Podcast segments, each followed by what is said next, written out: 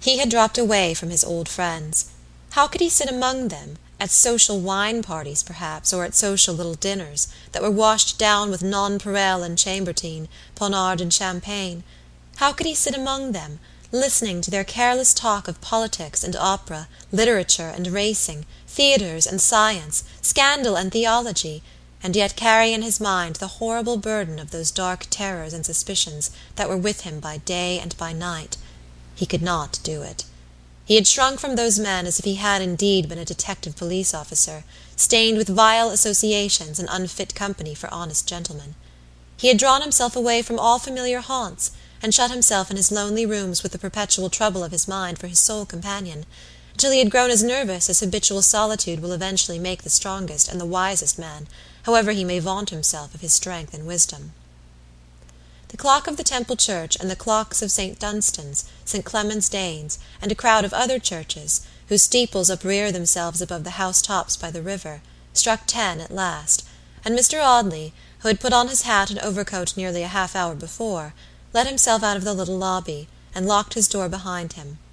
He mentally reiterated his determination to engage Parthrick, as Mrs. Maloney's eldest son was called by his devoted mother. The youth should enter upon his functions the very night after, and if the ghost of the hapless George Talboys should invade these gloomy apartments the phantom must make its way across Patrick's body before it could reach the inner chamber in which the proprietor of the premises slept. Do not laugh at poor George because he grew hypochondriacal after hearing the horrible story of his friend's death.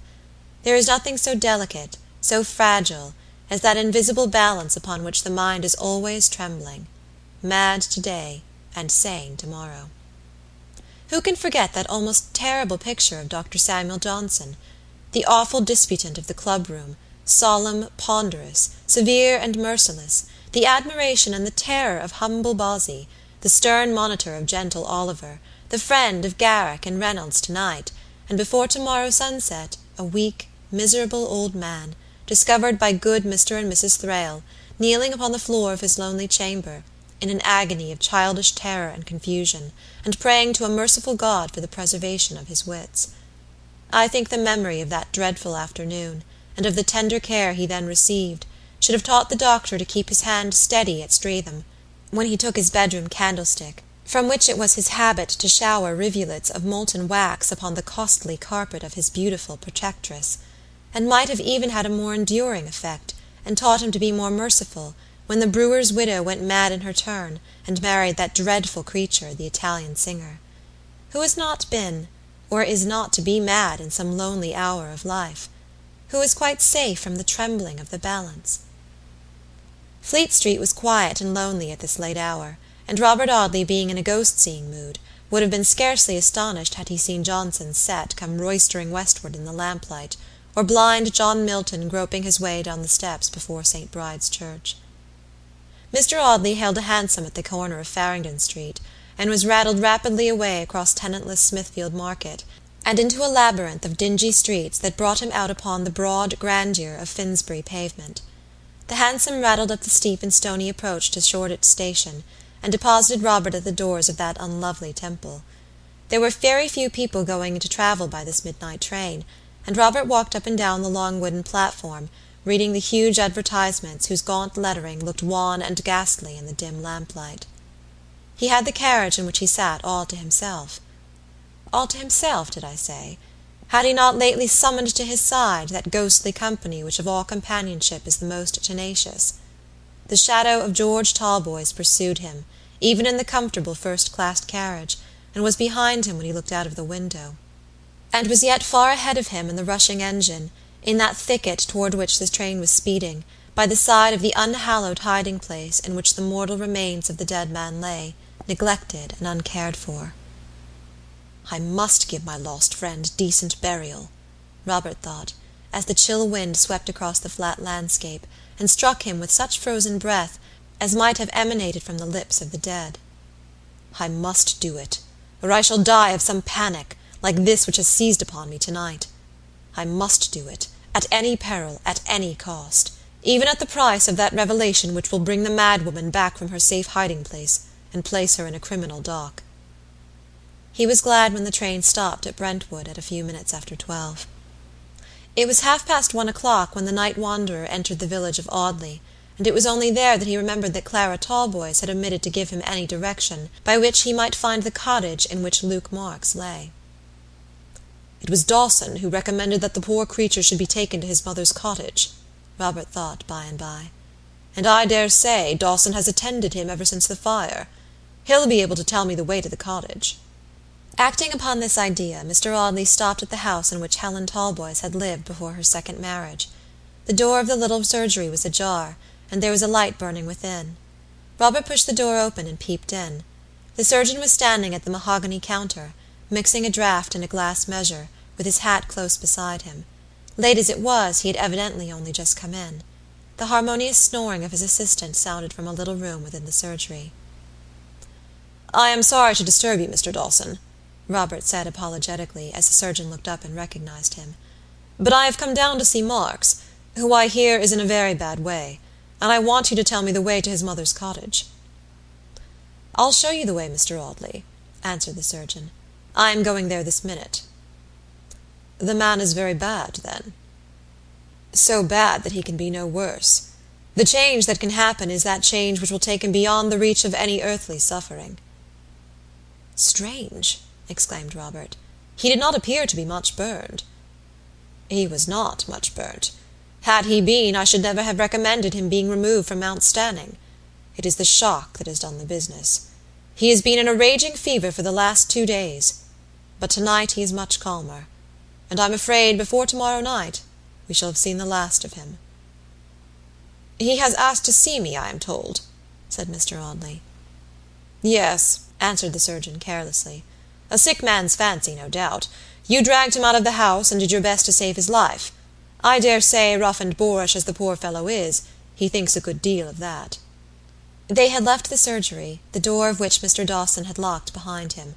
There was money in the till, perhaps, for surely the village apothecary could not have feared that the most daring housebreaker would imperil his liberty in the pursuit of blue pill and colocynth, of salts and senna. The surgeon led the way along the silent street and presently turned into a lane at the end of which Robert Audley saw the wan glimmer of a light a light which told of the watch that is kept by the sick and dying a pale, melancholy light, which always has a dismal aspect when looked upon in this silent hour betwixt night and morning. It shone from the window of the cottage in which Luke Marks lay, watched by his wife and mother. Mr. Dawson lifted the latch, and walked into the common room of the little tenement, followed by Robert Audley. It was empty but a feeble tallow candle, with a broken back, and a long cauliflower headed wick, sputtered upon the table. The sick man lay in the room above. "Shall I tell him you are here?" asked Mr. Dawson. "Yes, yes, if you please; but be cautious how you tell him, if you think the news likely to agitate him. I am in no hurry. I can wait. You can call me when you think I can safely come upstairs." The surgeon nodded, and softly ascended the narrow wooden stairs leading to the upper chamber. Robert Audley seated himself in a Windsor chair by the cold hearthstone, and stared disconsolately about him; but he was relieved at last by the low voice of the surgeon, who looked down from the top of the little staircase to tell him that Luke Marks was awake, and would be glad to see him. Robert immediately obeyed this summons. He crept softly up the stairs, and took off his hat before he bent his head to enter at the low doorway of the humble rustic chamber. He took off his hat in the presence of this common peasant man, because he knew that there was another and a more awful presence hovering about the room, and eager to be admitted. Phoebe Marks was sitting at the foot of the bed, with her eyes fixed upon her husband's face, not with any very tender expression in the pale light, but with a sharp, terrified anxiety, which showed that it was the coming of death itself that she dreaded, rather than the loss of her husband. The old woman was busy at the fireplace airing linen and preparing some mess of broth which it was not likely the patient would ever eat. The sick man lay with his head propped up by pillows, his coarse face deadly pale, and his great hands wandering uneasily about the coverlet. Phoebe had been reading to him, for an open Testament lay among the medicine and lotion bottles upon the table near the bed. Every object in the room was neat and orderly, and bore witness of that delicate precision which had always been a distinguishing characteristic of Phoebe. The young woman rose as Robert Audley crossed the threshold, and hurried toward him. "Let me speak to you for a moment, sir, before you talk to Luke," she said in an eager whisper. "Pray let me speak to you first." "What's the gal a sayin' there?" asked the invalid in a subdued roar, which died away hoarsely on his lips. He was feebly savage even in his weakness. The dull glaze of death was gathering over his eyes, but they still watched Phoebe with a sharp glance of dissatisfaction. "What's she up to there?" he said. "I won't have no plottin' and no hatchin' agin me. I want to speak to Mr. Audley my own self, and whatever I done I'm goin' to answer for. If I done any mischief I'm a goin' to try and undo it. What's she a sayin'?" "She ain't a sayin' nothin', lovey," answered the old woman, going to the bedside of her son, who even when made more interesting than usual by illness, did not seem a very fit subject for this tender appellation. "She's only a tellin' the gentleman how bad you've been, my pretty." "What I'm a goin' to tell I'm only a goin' to tell to him, remember," growled Mr. Marks. And catch me a tellin' of it to him if it warn't for what he done for me the other night." "To be sure not, lovey," answered the old woman soothingly. Phoebe Marks had drawn Mr. Audley out of the room and on to the narrow landing at the top of the little staircase. This landing was a platform of about three feet square, and it was as much as the two could manage to stand upon it without pushing each other against the whitewashed wall or backward down the stairs. "Oh, sir, I wanted to speak to you so badly!" Phoebe answered eagerly. "You know what I told you when I found you safe and well upon the night of the fire." "Yes, yes." "I told you what I suspected what I think still." "Yes, I remember." "But I never breathed a word of it to anybody but you, sir, and I think that Luke has forgotten all about that night. I think that what went before the fire has gone clean out of his head altogether. He was tipsy, you know, when my la when she came to the castle and I think he was so dazed and scared like by the fire that it all went out of his memory. He doesn't suspect what I suspect at any rate, or he'd have spoken of it to anybody and everybody. But he's dreadful spiteful against my lady, for he says if she'd have let him have a place at Brentwood or Chelmsford this wouldn't have happened. So what I wanted to beg of you, sir, is not to let a word drop before Luke." "Yes, yes, I understand. I will be careful." "My lady has left the court, I hear, sir." "Yes." "Never to come back, sir?" "Never to come back." "But she has not gone where she'll be cruelly treated where she'll be ill used?" "No; she will be very kindly treated." "I'm glad of that, sir. I beg your pardon for troubling you with the question, sir, but my lady was a kind mistress to me." Luke's voice, husky and feeble, was heard within the little chamber at this period of the conversation demanding angrily when "that gal would would 'a' done jawing," upon which Phoebe put her finger to her lips, and led Mr. Audley back into the sick room. "I don't want you," said Mr. Marks decisively, as his wife re entered the chamber. "I don't want you; you've no call to hear what I've got to say. I only want Mr. Audley, and I wants to speak to him all alone, with none of your sneakin' listenin' at doors, d'ye hear? So you may go downstairs and keep there till you're wanted. And you may take mother. No, mother may stay; I shall want her presently." The sick man's feeble hand pointed to the door, through which his wife departed very submissively. "I've no wish to hear anything, Luke," she said, "but I hope you won't say anything against those that have been good and generous to you." "I shall say what I like," answered Mr. Marks fiercely, "and I'm not a goin' to be ordered by you. You ain't the parson, as I've ever heard of, nor the lawyer neither. The landlord of the Castle Inn had undergone no moral transformation by his deathbed sufferings, fierce and rapid as they had been. Perhaps some faint glimmer of a light that had been far off from his life now struggled feebly through the black obscurities of ignorance that darkened his soul. Perhaps a half angry, half sullen penitence urged him to make some rugged effort to atone for a life that had been selfish and drunken and wicked. Be it how it might, he wiped his white lips and turning his haggard eyes earnestly upon Robert Audley, pointed to a chair by the bedside. "You made game of me in a general way, Mr. Audley," he said presently, "and you've drawed me out, and you've tumbled and tossed me about like, in a gentlemanly way, till I was nothink or anythink in your hands, and you've looked me through and through, and turned me inside out till you thought you knowed as much as I knowed. I'd no particular call to be grateful to you, not before the fire at the castle t'other night but I am grateful to you for that.